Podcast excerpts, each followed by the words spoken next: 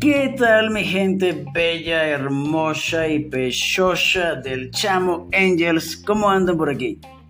Yo espero que excelentemente bien, bien, bien. ¿Listos para escuchar un episodio más de este su podcast favorito del mundo mundial sin cabos sueltos? En la voz de su chamo, el más querido, el más amado y apreciado por todos ustedes, el Chamo Angels. Ese soy yo. Ya saben que para mí siempre es un placer inmenso saludarlos por acá, cada tres años. lo, reconozco, lo admito, que es el tiempo en que subo episodios al podcast. Debo confesarles que ya tenía telarañas el podcast, señores. De verdad, por la falta de uso que tenía. Tuve que hacer una limpieza exhaustiva y por suerte soy un experto en la materia. No tengo remedio, mi gente, lo sé. Pero lo más importante de todo es que estamos conectados nuevamente por aquí en el episodio número 20, 20. Y el que será el último de esta segunda temporada, no se me asusten. El último de esta segunda temporada de nuestro podcast Sin Cabos Sueltos. Recuerden que cada temporada trae 10 episodios. Apenas llevamos dos. Y hoy es el cierre de la segunda y quise cerrar con broche de oro, me chamos y chamas, con un tema que en lo particular pienso que la humanidad debe rescatar y mejorar, por supuesto, yo incluido, porque de nada vale que escuchemos y no pongamos en práctica. Eso sería como botar el tiempo a la basura porque no lo estamos convirtiendo en algo productivo.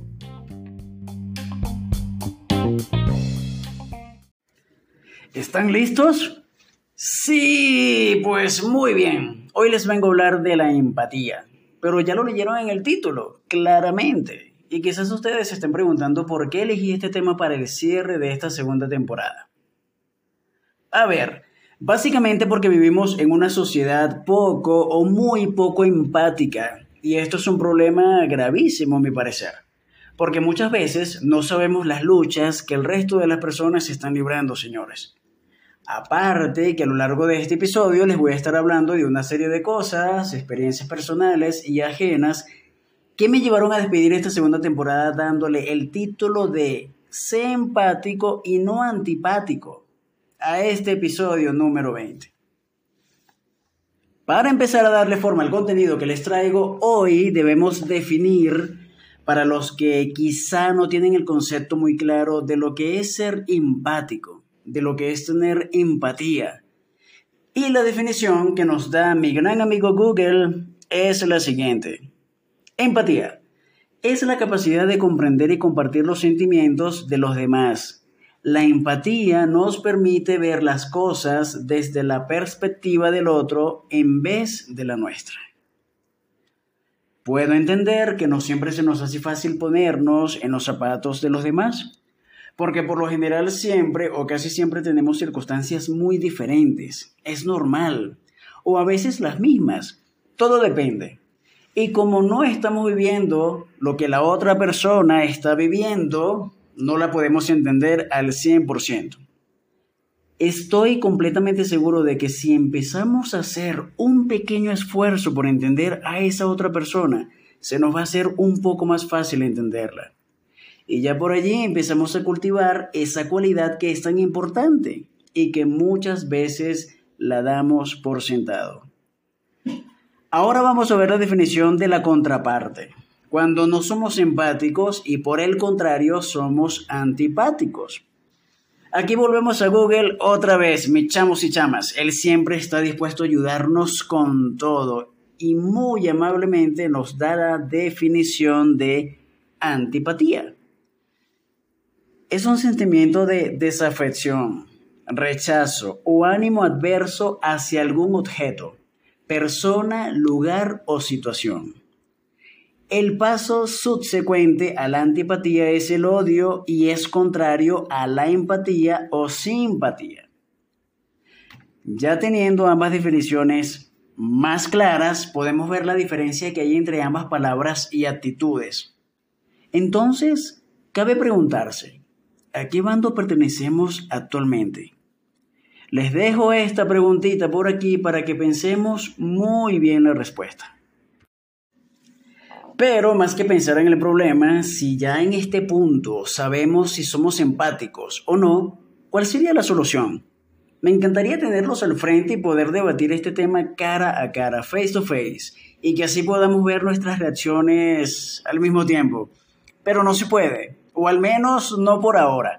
Quién sabe si en algún momento se pueda grabar el podcast en vivo y yo tener invitados y que la conversa se haga más interesante aún y más larga, por supuesto.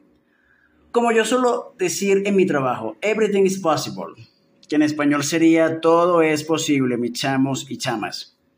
Entonces, retomando el tema en cuestión, ¿cuál sería la solución al problema? Les voy a poner varios ejemplos de cómo podemos ser más empáticos en varios aspectos de nuestra vida. En la casa, por ejemplo, que es donde pasamos una buena parte de, nuestro tiempo dependiendo de lo que hagamos, por supuesto, porque unos estudian, otros trabajamos fuera, etcétera, etcétera, etcétera. Si vemos que nuestra madre está llorando, por lo general, ¿qué hacemos? Muchos se ponen a llorar con ella, porque de una u otra forma sienten lo que ella está sintiendo en ese momento. Otros quizá no lloremos porque, bueno, quizá porque somos un poquito más fuertes en ese sentido no somos tan sentimentalistas, pero nos entristecemos también porque obviamente somos mortales, tenemos sentimientos. Eso es una manera de mostrar empatía en casa, en este caso con nuestra mami. Y si hay miles de formas de ser empáticos con nuestros familiares, ¿por qué no trabajarlas? ¿Por qué no ponerlas en prácticas? Eso puede pasar con nuestra madre, con nuestro padre, hermanos, etc. Y es que cuando somos empáticos, la vida la percibimos de una manera diferente. Y eso lo percibe la gente, nuestros amigos, compañeros de trabajo, nuestra pareja y todo aquel que nos rodee. ¿Por qué? Bueno, porque ya tenemos la capacidad de sentir el dolor, la angustia, la tristeza, el miedo que la otra persona está experimentando. Y eso hace posible que seamos personas integrales, lo que quiere decir que podemos ver el problema desde dos puntos de vista, el nuestro y el de la otra persona. ¿No le parece esto algo genial? ¿No les parece? Porque a mí sí. Porque el mundo no siempre gira alrededor de nosotros todo el tiempo.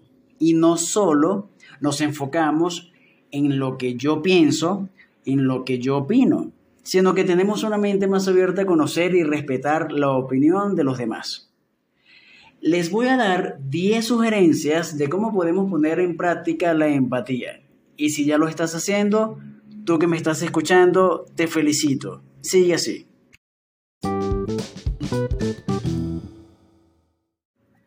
Sugerencia número uno.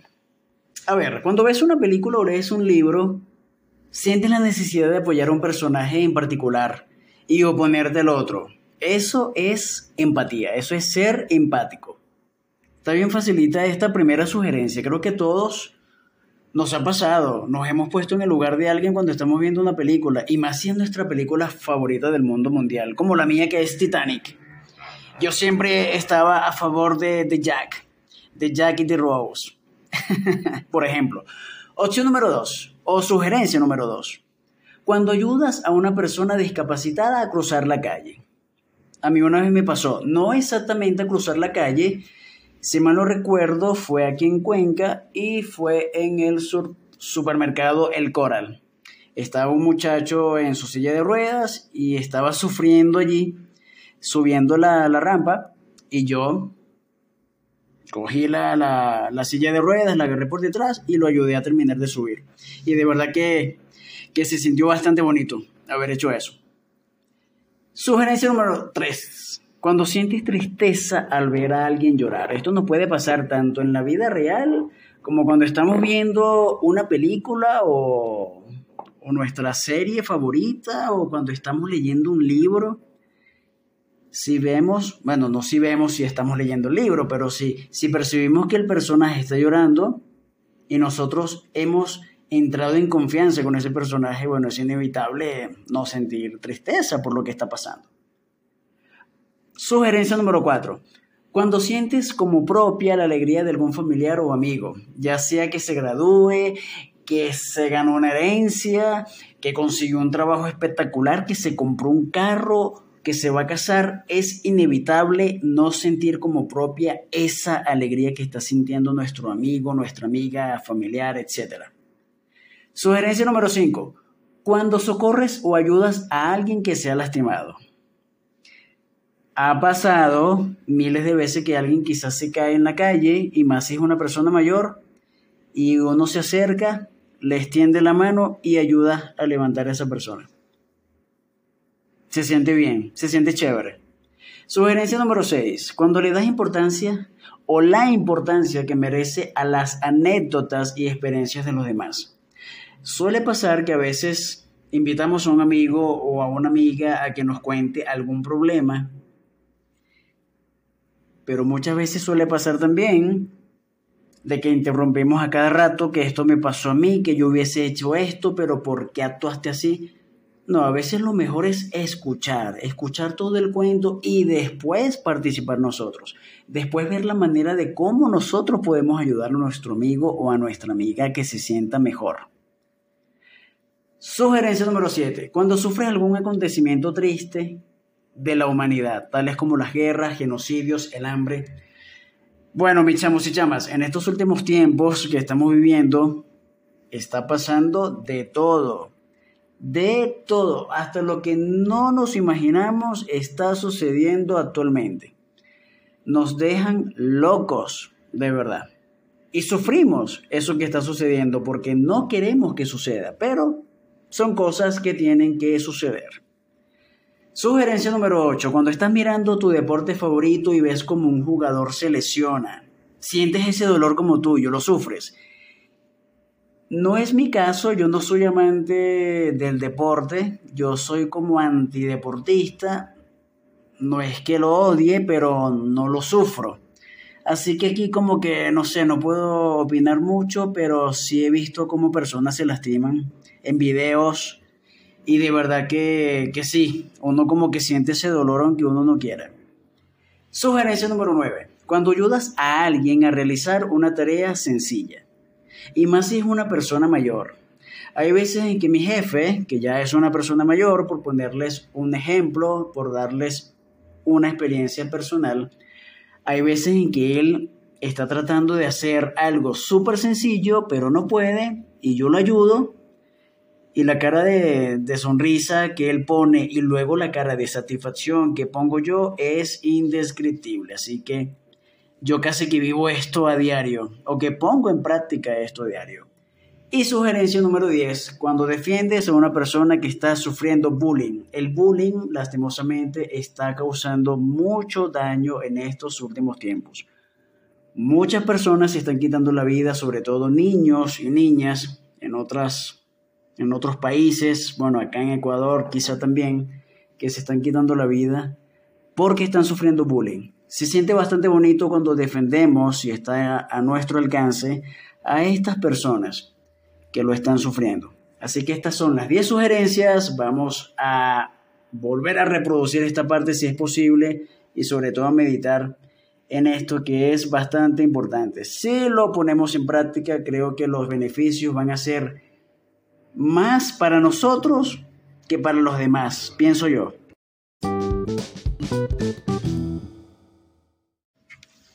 Ahora les voy a comentar brevemente de una mala experiencia que me hicieron pasar hace muchos años atrás. Bueno, tampoco es que tanto, porque yo no soy tan viejo tampoco, así que no abusen.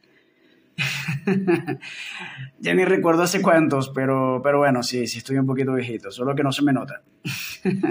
a ver, esto fue en una reunión que tuve con muchos amigos, ya había terminado la reunión, ya yo estaba por irme del salón y en eso una amiga, quizás sin querer, pero queriendo, me preguntó que si estaba enfermo, que por qué estaba tan delgado, tan flaco.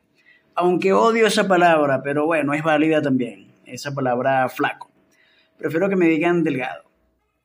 Debo acotar que yo siempre he sido de contextura delgada, porque es mi anatomía natural. No es que estoy enfermo, ni mucho menos, es porque estoy pasando hambre o, algo así por el estilo. No, no, no, no. Olvídense de eso. Pero en ese momento me sentí tan mal que me quería que me tragara la tierra, porque ella no me estaba diciendo algo que yo no sabía, porque todos tenemos espejos en casa y todos sabemos cuando estamos flacos, cuando estamos gordos, cuando estamos feos, cuando estamos guapos, en fin. Pero el punto está en cómo te dicen las cosas y delante de quién o de quiénes, porque todo influye para bien o para mal, digo yo. Para serle sincero, en ese momento me provocó decirle de todo, pero me tuve que contener porque no era el lugar y tampoco quería echarle más leña al fuego. Debo confesarles que ese comentario negativo, que ese comentario destructivo, me puso la autoestima por el piso. Tanto que ni quería volver a verme en el espejo, o por lo menos ese día, ya que en ese momento esa persona fue antipática conmigo no fue para nada empática. No se puso en mis zapatos, no fue sutil a la hora de hacerme ese comentario y de verdad que por ese día y creo que por varios días más, mi autoestima no estuvo en su mejor momento. Ahora les voy a contar otra experiencia. No fue mía, fue de una muy buena amiga, a la que quiero muchísimo, y aunque no me lo dijeron a mí, me dolió mucho. De verdad que sí. Y fue muy parecida a mi experiencia. Por cierto, esta amiga mía estaba en una reunión, casualmente, cuando de pronto otra persona le pregunta que por qué está tan flaca, que está en el hueso. Tanto le afectó esto a mi amiga que duró dos horas en el baño llorando, señoras. Imagínense. Y aquí quiero llegar yo en contarles todo esto que muchas veces no sabemos el impacto que nuestras palabras puede causar en los demás. Cuando no somos empáticos, pero somos antipáticos, esto puede causarle un daño profundo en la vida de la otra persona. Y si esta persona sufre de algún tipo de enfermedad como depresión, ansiedad, entre otras, el daño es mucho peor. De hecho, hace poquito compartí en mis redes sociales un video de un chamo que sigo en TikTok que se llama Luis M. Gómez 300, bueno, así está en su TikTok, que se lo recomiendo, por cierto, bastante bueno. Les repito, Luis M. Gómez 300, para que vayan a TikTok y lo sigan porque de verdad que hace unas reflexiones brutales. En parte, ese video que yo colgué en mis redes sociales decía lo siguiente, sé cómo esto te va a hacer sentir. Así que como sé que te va a hacer sentir mal, no lo voy a hacer.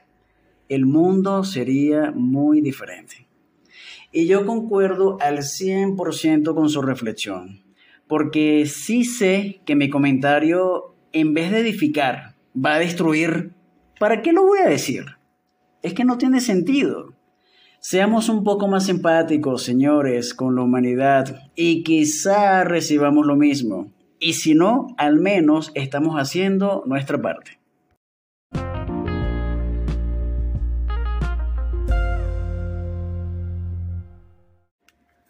Por otro lado, me llamó mucho la atención un aspecto que tienen las personas que no desarrollan ningún tipo de empatía por otras.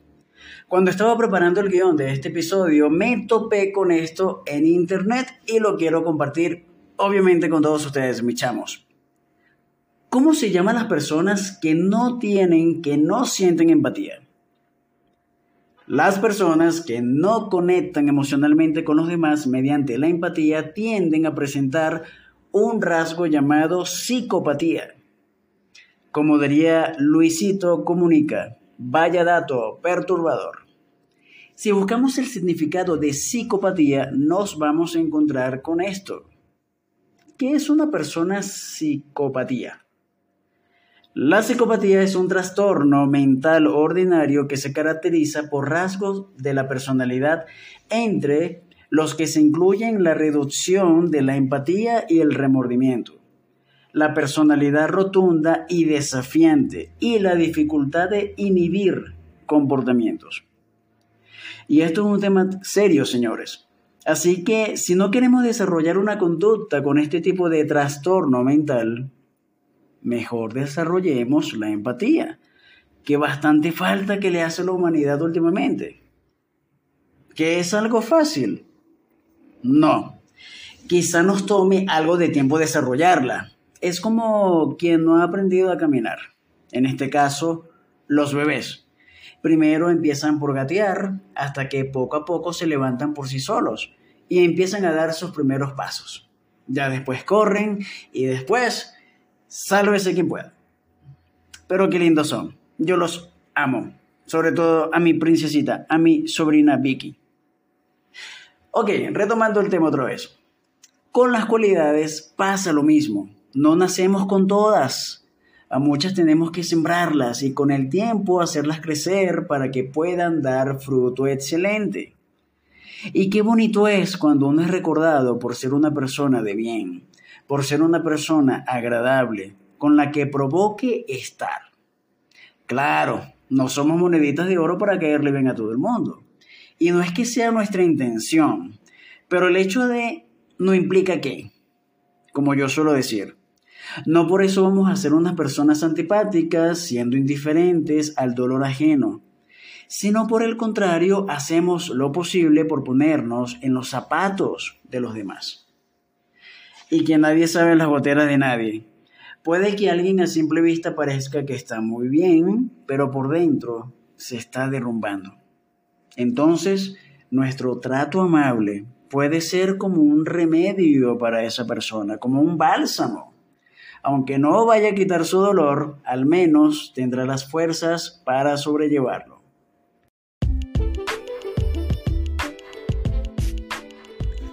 Hoy son los demás, mañana podemos ser nosotros. Así que el aplicar la famosa regla de oro nos vendría muy bien. Hacer lo que nosotros queremos que nos hagan. Palabras de quién? Sí, de nuestro Señor Jesucristo. Sé empático y no antipático. Fue el tema de este episodio, el número 20, final de temporada. Espero que te la hayas pasado muy bien, tanto o más que yo. Para mí siempre será un placer compartir con todos ustedes, así, así no nos podamos ver, pero sí que me pueden escuchar. Y para mí por ahora es más que suficiente. Mil gracias una vez más por estar allí, por dedicar su valioso tiempo a escuchar a este chamo que los quiere mucho, que los quiere con el corazón y que siempre tendrá algo que decir por aquí, por allá, por arriba, por abajo, en fin. Me despido, cuídense mucho, será hasta una próxima oportunidad con un nuevo episodio, una nueva temporada, esperando siempre que no sea dentro de un siglo, sino que sea prontito porque me encanta y disfruto mucho de llegar a ustedes no solo a través de la pantalla, sino también a través de sus oídos. Los quiero y los amo. Fuerte abrazo para todos ustedes. Compartan este episodio si les pareció interesante. Reflexionen mucho y sí, cuídense el dulce. Se les quiere. Chao, chao.